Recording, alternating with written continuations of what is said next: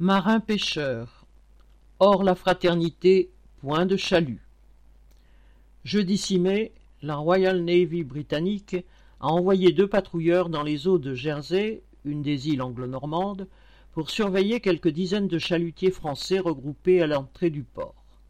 La gendarmerie française avait elle aussi dépêché un patrouilleur armé. Des deux côtés du Channel, à en croire les plus excités, on se dirigeait vers le match retour de Trafalgar. Les pêcheurs français manifestaient devant la mauvaise volonté évidente mise par les autorités de Jersey à leur délivrer les licences de pêche nécessaires depuis le Brexit, la sortie de la Grande-Bretagne de l'Union européenne.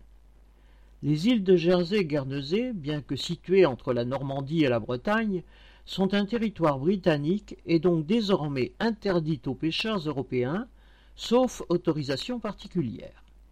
Le traité de l'Union européenne avec la Grande-Bretagne prévoyait, selon les négociateurs, d'accorder largement ces autorisations, car les pêcheurs de la Manche français, belges ou néerlandais fréquentent depuis toujours les eaux britanniques. Et où donc pourraient-ils pêcher sinon? Mais le Premier ministre britannique, Boris Johnson, avait laissé entendre qu'il réserverait les eaux britanniques aux pêcheurs de son pays.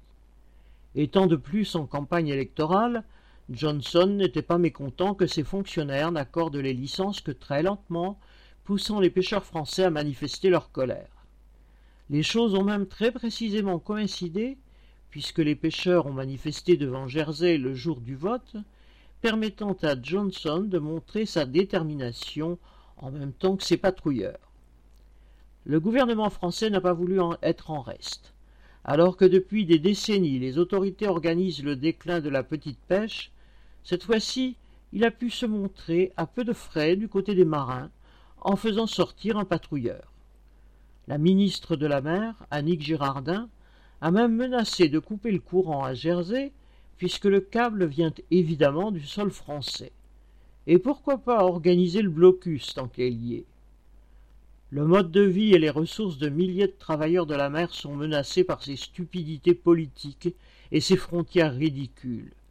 Pire encore, les gouvernements, pour des raisons de basse propagande, dressent les travailleurs les uns contre les autres et poussent les feux du nationalisme le plus étroit.